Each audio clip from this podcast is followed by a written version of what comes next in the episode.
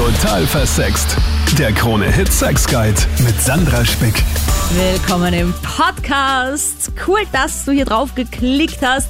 Hier geht's immer um Sex, um Liebe, um Beziehung und da diskutiere ich mit dir über die spannendsten Themen. Und äh, heute hörst du so ein kleines Best-of aus den letzten Jahren. Da habe ich mir zwei super spannende Themen rausgesucht. Genau, da hörst du nochmal die Antworten drauf. Wir klären heute, wie man Kinder richtig aufklärt. Gibt es da überhaupt ein richtig und wie löst man das? Und die Frage nach dem ersten Mal. Gibt es da ein richtiges Alter? Wie war das bei dir? Gibt es zu früh, zu spät? Mit dabei Psychotherapeutin Dr. Monika Vogrolli. Viel Spaß in diesem Podcast. Also meine Tochter ist sieben und mein Sohn ist knapp drei. Und bei meiner Tochter ist halt so, also ich war vier, wie ich schwanger war mit meinem Sohn und da kamen halt die ersten Fragen, ja, wie kommt denn das Baby da in den Bauch? Und dann nach immer öfteren Nachfragen bin ich dann auf die Suche nach einem geeigneten Kinderbuch über Aufklärung. Mhm. Und äh, da waren halt dann auch so Sätze drinnen wie, ja, man muss halt den Penis in die Scheide einführen. Das sind halt so Sätze, die lese ich hier halt mit vier noch nicht vor. Ja. Ähm, Heute nimmt sie sich noch immer ab und zu dieses Buch. Also sie weiß schon, dass man einen Penis und Scheide und Mann und Frau, über das ist sie schon aufgeklärt. Mhm. Aber jetzt ganz genau eben so Penis in Scheide einführen, das mhm. weiß sie noch nicht mit sieben.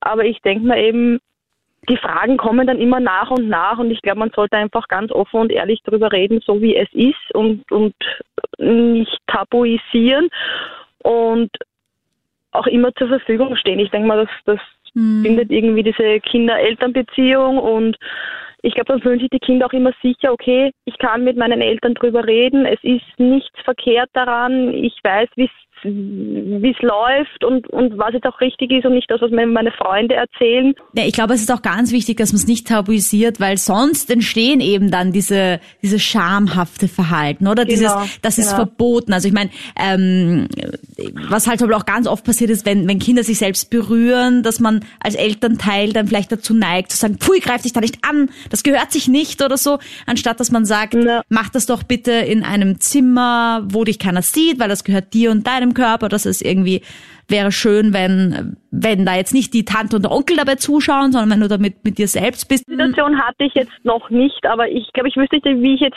so drauf reagiere, wenn sie jetzt sagt, okay, das ist jetzt ein schönes Gefühl, wenn sie sich selbst berührt oder so. Also da mhm. wüsste ich, glaube ich, auch nicht, wie ich drauf reagiere. Ja. Monika, es gibt ja dieses Alter, wo ein Kind sagt, aha, und damit war's dann gut. Ne? Also zum Beispiel, die Bettina liest jetzt ihrer Tochter aus diesem Buch vor und dann gibt's die Phase, wo sie sagt, aha, und damit ist es auch wieder gut. Und dann gibt's irgendwann die Phase, wo sie nachfragt. Ja? Genau, wo gebohrt wird, wo ja, genau. nachgebohrt und, wird. Äh, also wann passiert das vor allem und, und wo ist da dieser Klick, wo es dann passiert, dieses dieses Nachfragen? Also es ist individuell verschieden, aber natürlich dieses äh, kurzfristige Fragen, dieses nur oberflächlich Fragen ist bei den kleinen Kindern, die eben noch nicht viel wissen, die noch nicht viel Kontext kennen. Die fragen einfach nur, was ist das? Und lassen sich dann schneller mal mit einer groben Erklärung abfertigen. Aber Kinder, die jetzt schon sich Gedanken machen und die vielleicht im Kindergarten oder in der Volksschule schon mehr von Klassenkollegen oder Kindergartenkolleginnen gehört haben, manche Kinder wissen ja schon viel mehr und sind auch schon voll aufgeklärt im Kindergartenalter. Und da kann schon sein, dass man mehr gehört hat und dann fragt man auch mehr nach natürlich. Mhm. Warum ist es so und wie ist es genauso? Und manchen Kindern ist es auch peinlich, dass die Eltern zu fragen und dann erfahren die Eltern gar nicht den Wissensstand des Kindes. Die Vanessa, die war mit ihrem Freund in der Kiste und ja, dann ist was passiert, Vanessa? Und dann ist eben meine kleine Tochter reingeplatzt mhm. in, ins Geschehen. Also wir hatten jetzt halt nicht abgeschlossen, weil ich dachte, ja, es ist schon spät, wir waren halt ein bisschen unachtsam. Und ja, dann ist sie reingeplatzt und wir haben natürlich sofort aufgehört und, und sind halt äh, auseinander und haben alles abgedeckt, was zum Abdecken ging. Und sie hat dann eben gefragt, was wir da gemacht haben. Mhm. Wie alt ist denn deine Tochter? Die ist fünf. Fünf, okay. Genau, und das war eben, also es war halt, es war mir, mir sehr peinlich, meinem Freund eigentlich auch, muss ich sagen. Ähm, und ich habe echt nicht gewusst, wie ich jetzt darauf reagieren soll, weil ich meine, jetzt die Geschichten, von irgendwelchen Storchgeschichten und so, das kann man irgendwie dann nicht mehr wirklich bringen. Also ich weiß nicht, wie man das also ich würde eben gern wissen, wie man da herangehen soll, dass das Kind das irgendwie, dass man das dann erbringt. Ich meine, ich kann mich erinnern an meine Kindheit, wo ich meine Eltern sehr oft gehört habe, ja. Und mhm. dann kriegt man halt natürlich so Fantasien. Ich habe sie nie erwischt, interessanterweise. Und ich kenne aber ganz viele, die auch erzählt haben, sie haben ihre Eltern öfter erwischt oder, keine Ahnung, haben sich auch ohne sich was zu denken einfach dann dazwischen gelegt und haben das gar nicht mitgekriegt. Aber deine fünfjährige Tochter dürfte das jetzt tatsächlich äh, auch mitgekriegt haben, was da passiert ist und hat dann gefragt, was tut ihr da? Wenn ich das richtig verstanden ja. habe. Gut, ja, wie hast du jetzt genau. mal reagiert zuallererst? Ich habe zuerst gesagt, ja, wir, wir, uns war irgendwie warm oder so, so eine Sache okay. einfach und wir, wir, haben ein bisschen gekuschelt und uns angewärmt und, mhm. aber es, keine Ahnung, also sie hat dann trotzdem, weil die Kleine, muss ich schon sagen, ist schon ordentlich auf Zack und ich glaube mhm. nicht ganz, dass sie, also sie fragt auch immer wieder mal danach. Das wäre nämlich jetzt meine nächste so. Frage gewesen, ja. weil oft sich ja Kinder, Monika, ähm, abspeisen lassen, unter Anführungsstrichen, mit so einer einer Erklärung, oder? Also so einer, ja, das war das und das und dann sagen sie auch okay und dann, dann lassen sie es wieder gut sein, oder? Naja, Eltern wissen oft gar nicht, wie weit der Bildungs- oder Wissensstand von Kindern ist, weil selbst Kinder im Kindergartenalter wissen oft viel mehr als die Eltern ahnen oder wagen zu ahnen. Und man soll Kinder in dem Alter auch nicht unterschätzen. Die haben ja auch schon ein Know-how heutzutage vor allem und Kinder lassen sich dann augenscheinlich abspeisen, aber sie wissen oft viel mehr. Bei mir das eher mehr in dem Alter von 12, 13 Jahren ist, weil da fängt man ja an, dass man sich mehr für das andere Geschlecht interessiert und ja, durch das kommst du dann einfach in den Freundeskreis, du redest einfach mit wem und der empfiehlt dir das vielleicht, hat er dann, ja, schau dir das an oder was, oder man kommt einfach zu den Interessen und natürlich will man sich irgendwo Informationen holen. Voll, das hatten wir heute eh auch schon, wo die Monika, ähm, Psychotherapeutin ja. Dr. Monika Vogrolli bei uns im Studio heute, ähm, ja auch schon gesagt hat, es ist ganz wichtig und essentiell, dass Kinder mit der Peer Group, also mit dem Freundeskreis auch sprechen über sexuelle Erfahrungen, über Sexualität. Nicht nur mit ja. Eltern, Lehrkörpern Nein. und so weiter, ja.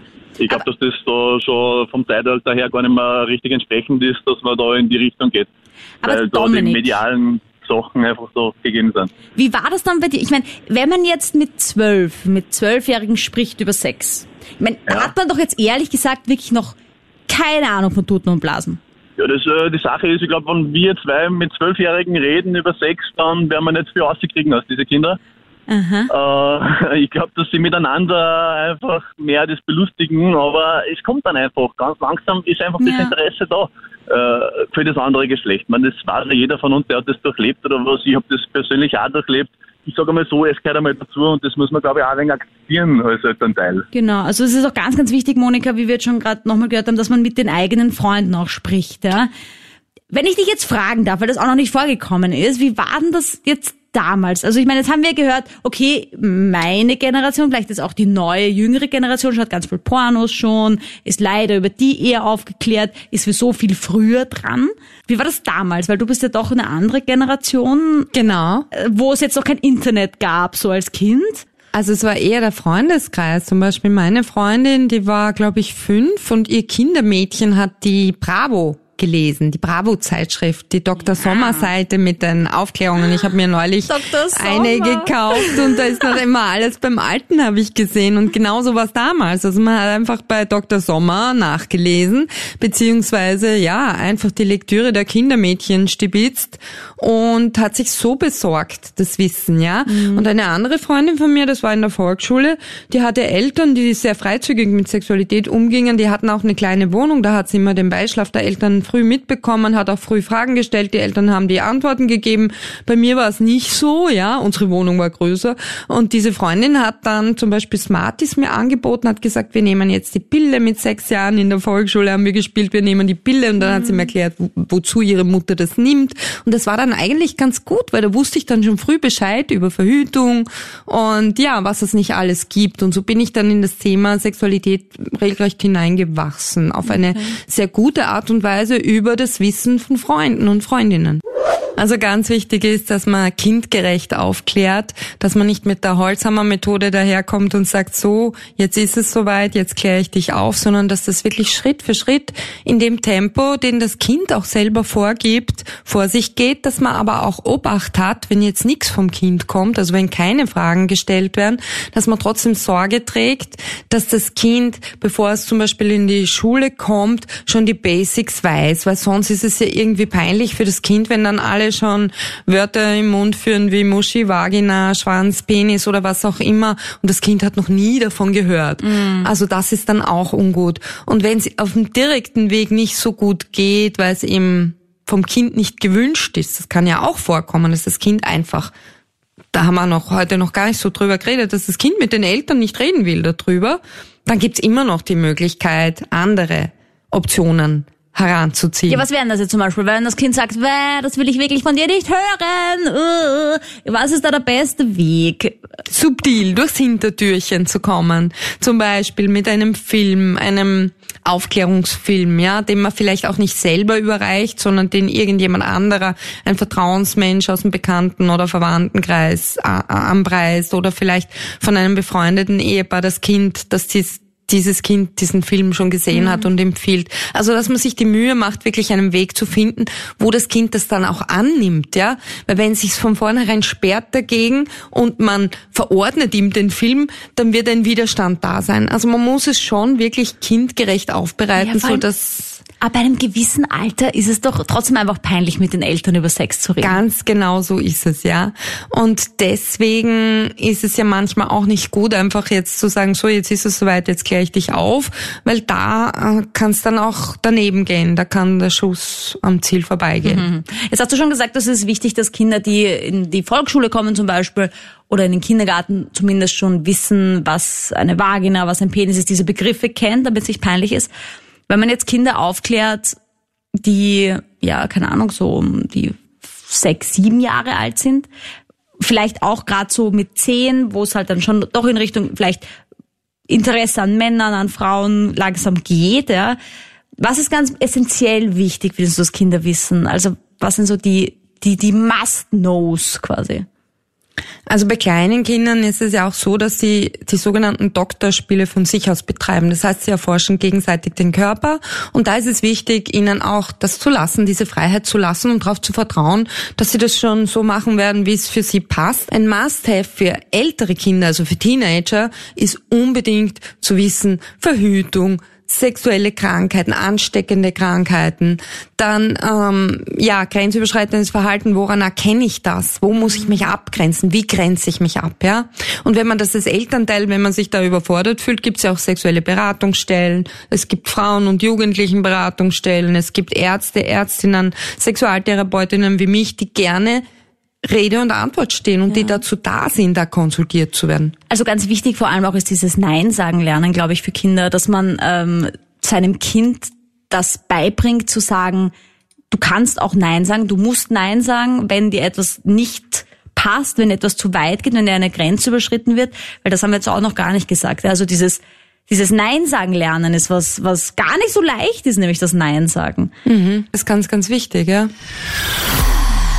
Ich habe meine Jungfräulichkeit praktisch erst im Datenalter von 23 verloren. Mhm. Ähm, ich habe das immer eigentlich für ganz normal gehalten, habe mir da eigentlich nie groß Gedanken drüber gemacht. Ähm, fand es auch immer absolut okay. Jetzt ähm, ja, es ist mit meiner jetzigen Freundin, ja, es ist halt schon sehr ernst und wir sind letztens auf dieses Thema gekommen, Jungfräulichkeit. Und sie hat mir erzählt, dass sie ihre Jungfräulichkeit schon mit 14 verloren hat. Mhm. Ähm, ja, und ich eben mit 23 und sie fand es dann bei mir schon irgendwie ziemlich komisch. Und jetzt bin ich schon fast am überlegen, ist das bei mir normal mit 23 oder doch spät?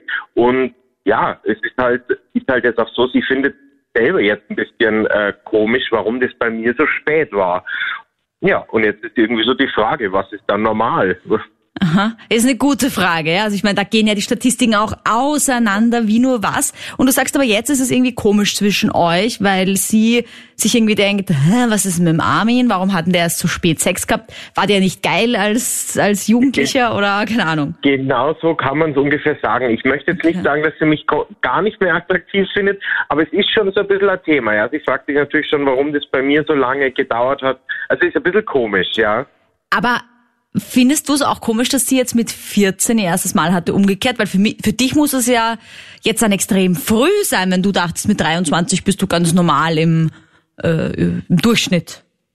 Ja, ich also ich finde es jetzt nicht schlimm oder sowas in die Richtung. Ich glaube, ähm, ja, 14 ist, also ich finde 14 natürlich schon früh, aber jetzt noch nicht irgendwie so ganz extrem. So 14, 15, 16 ist sicherlich okay. Ja, okay. ich war ein bisschen spät dran, aber habe es halt für mich nie als negativ äh, gesehen. Ja, bist du von deinen Freunden irgendwie gar nicht drauf angesprochen worden, einmal irgendwie so, ja Armin, was ist mit dir eigentlich? Hast du denn gelogen oder hast du gesagt, na, ich weiß nicht, ich lasse mir Zeit, es war noch nicht der rechte Zeitpunkt?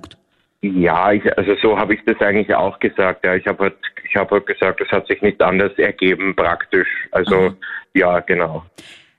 Findest du spät, Monika, jetzt mit mit 23? Findest du es früh mit 14? Also es gibt kein bestimmtes Alter, das jetzt das perfekte Alter fürs erste Mal ist, weil das erste Mal ist ja auch ein gedehnter Begriff. In Wirklichkeit sind wir Menschen alle sexuelle Wesen und sexuelle Erfahrungen macht man im Laufe der Zeit. Die hat das Armin sicher auch schon vor seinem sogenannten ersten Mal, seinem ersten Koitus gemacht. Und das heißt jetzt nicht, dass man wild oder persönlichkeitsgestört ist, wenn man nicht mit 14 oder in einem bestimmten Alter schon sexuell aktiv wird. Natürlich wird es sozial sozial in unserer Gesellschaft manchmal ein bisschen schräge bewertet, so im Sinne, der Typ muss Kontaktschwierigkeiten haben oder der Typ ist irgendwie verklemmt oder der hat kein Selbstbewusstsein, wenn er nicht schon früher sexuell aktiv ist. Aber es gibt jetzt kein Zeitalter im Leben eines Menschen, wo es sein muss. Aha, also, okay, also es macht früh. voll viel aus, wie wir sozialisiert werden, wie wir aufwachsen. Die Medien beeinflussen uns. Natürlich gibt's genetische Faktoren. Alles Mögliche spielt damit. Ich finde, das Wichtigste ist eigentlich, dass man selber dafür bereit ist und dass man da nicht von irgendwelchen anderen äh, reingeritten wird, sagen wir es mhm. mal so. Ja, sprich und, Schulkollegen, oder? Und so weiter und so fort. Ja, also, genau. Einfach, was man halt hört und was man sieht in Filmen vielleicht auch. Ähm, ja, also bei mir war es so, ich war relativ alt für ich, also ich war äh, fast 21 mhm. und habe das Glück gehabt, mit einem sehr einen Freund dazu erleben mhm. und äh, ja, bin sehr zufrieden damit. Also fand das äh, einfach eine nette Einführung, sagen wir so. Aber hast du damit 21 gesagt, okay, weil jetzt sagst du ja ein, ein guter Freund von dir, das war ja dann nicht dein Freund in dem Fall. Nein. Und hast du dann schon gesagt, so, okay, wir sind jetzt so gut befreundet, kannst du mich bitte entjungfern, weil ich bin jetzt schon 21 oder wie war das? Nein, also wir hatten vorher schon so eine Friends with Benefits Aha. oder mhm. wie auch immer man das nennt. Mhm. Und es hat sich dann einfach gut ergeben. Es war für alle angenehm und entspannt und ohne mhm. Druck. Ja. Ja, genial, ja, weil ich meine, Monika, das ist ja immer so eine Sache, was andere reden, ne? Das haben wir auch schon öfter in der Sendung gehabt, wo dann auch immer wieder Menschen angerufen haben und gesagt haben, ja, was, was die anderen schon alles erlebt haben und gemacht haben und auch immer kommen oder keine Ahnung was, ja? Das ist ja zu 99 Prozent dann gar nicht die Wahrheit. Genau, das ist so ein idealtypisches Bild, das man sich macht und auch oft von Medien beeinflusst wird oder von Filmen, so wie die Anruferin gesagt hat. Also Nora, man ist ja, quasi äh, die ganze Zeit, also die Jugend von heute, wenn ich das so sagen darf, ist ja reizüberflutet, was sexuelle Reize auch betrifft. Das war ja früher nicht so, da hatte man noch kein Internet und konnte noch nicht äh, damit in Berührung kommen. Nur den Dr. Sommer in der Bravo hat's gegeben, aber ansonsten war das alles unter Verschluss. Und heutzutage will man in der Challenge mit dabei sein und wir leben halt in einer Wert durch Leistung Gesellschaft und der sexuelle Wert oder die Wertigkeit, den glaubt man halt auch erst erwerben zu müssen und glaubt halt auch da mitspielen zu müssen ab einem gewissen Zeitpunkt, als ob das ein Ablaufdatum hätte. Hat's aber nicht. Ja, deswegen auch gratuliere Nora, dass du da bis 21 auch einfach gesagt hast, ich beug mich da nicht dem ganzen Stress, den mir da die anderen gemacht haben ja, oder gemacht, machen hätten können eigentlich. Ja? ja, also das war nicht immer einfach, aber jetzt im, im Nachhinein war es einfach gut, dass es so gelaufen ist, wie es gelaufen ist. Mhm. Ich hatte mein erstes Mal mit 16 Jahren, aber bin, glaube ich, so wie die meisten, so wie der Ochse vom Scheunentor standen. Wusste auch nicht richtig wie und was und Aha. bin dann eher mit der Zeit draufgekommen, dass es nicht das Alter, wann man anfängt oder wann man äh, mit Sex zu tun hat, bestimmend ist, sondern eher die Qualität. Mhm. Weil mit der Zeit lernt man seine Fetische oder die seiner Partnerin kennen und kann sich darauf einstellen. Jeder Mensch ist unterschiedlich.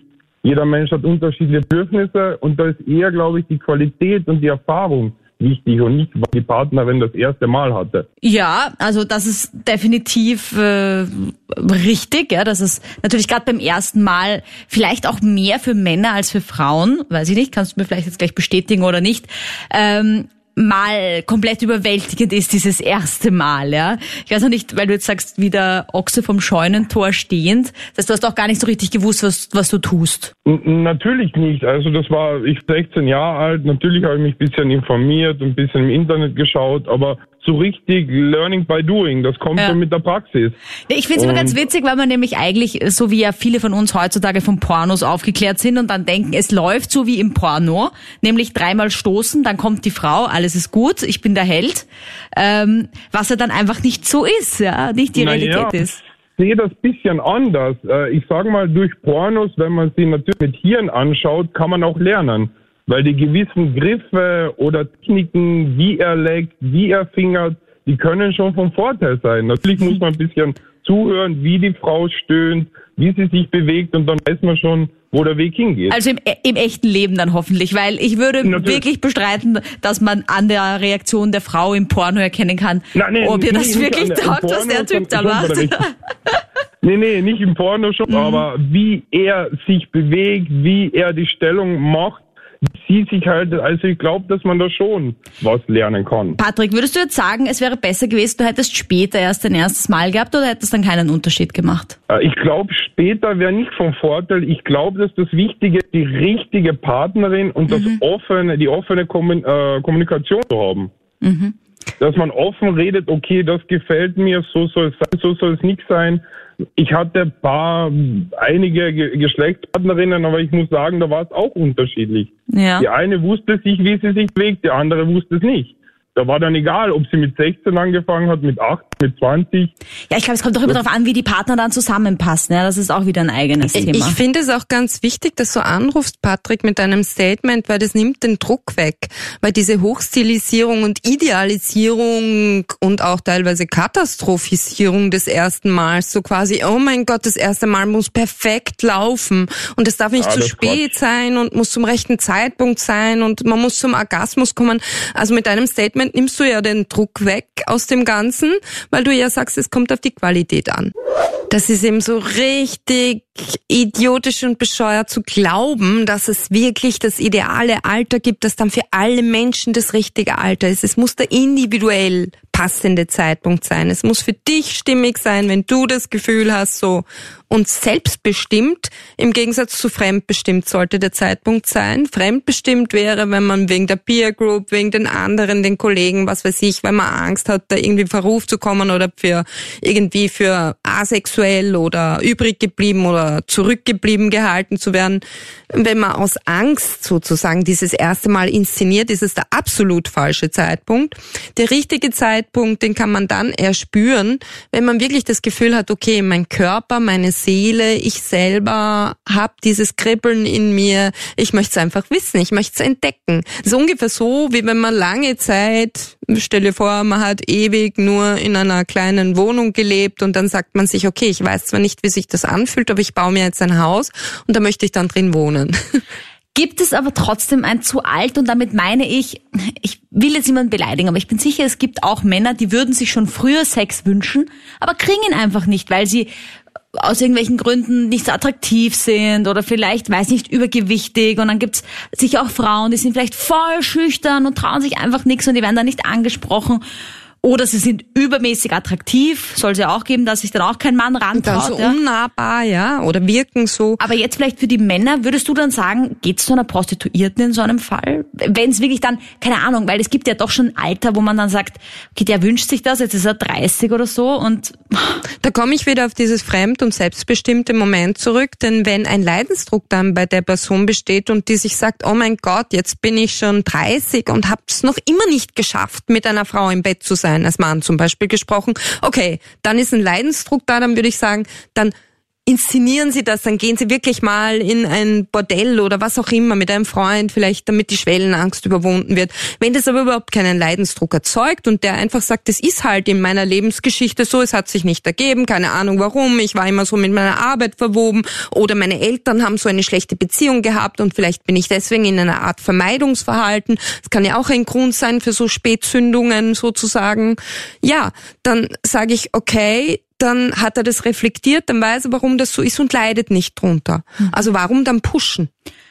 Und noch ein letztes, weil wir auch geredet haben über Erwartungshaltungen. Es ist ja schon so, dass man sich vom ersten Mal, gerade durch die vielen Pornos, die wir konsumieren, äh, mega viel erwartet oder auch vom Sex allgemein viel mehr erwartet, als er dann eigentlich hergibt. Ja? Also ich meine, die Enttäuschung ist schon sehr hoch, wenn man am, sich am Porno orientiert, wo alle spritzen und alle schreien und es ist super geil und dann ist der Penis doch kein Magic Stick, der irgendwas, irgendwelche Feuerwerke auslöst. Ja?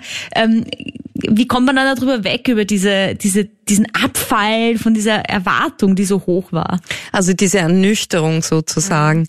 Ja, die ist ja irgendwo schon vorprogrammiert, vor allem wenn man vorher schon so einen Erwartungs- und Leistungsdruck hatte. Und deswegen würde ich da ansetzen. Also ich würde möglichst viel Aufklärung, Beratung und im Vorfeld Information anraten, damit man einfach Bescheid weiß und nicht schon so unter Leistungsdruck hineingeht und sich vorstellt, so, das muss es jetzt sein, das muss ein historisches Ereignis mhm. sein, an das ich mich immer glorreich erinnere, beziehungsweise um Gottes Willen, das muss der beste aller Partner sein, mit dem ich das erste Mal habe, sondern einfach es als Experiment, als Entdeckungsreise betrachten und so den Druck wegnehmen. Cool, dass du dabei warst. Ich freue mich auch, wenn du nächste Woche wieder einschaltest. Wie immer gilt, schreib mir jederzeit. Hast du Ideen, Vorschläge, Feedback für diesen Podcast? Schlag doch mal ein Thema vor. Was beschäftigt dich gerade? Wo möchtest du einfach hier die Total für Sex Community fragen, wie sie zu dem Thema stehen? Schick mir das jederzeit. Folg mir gerne auf Instagram, Sandra Spick oder schreib eine Mail.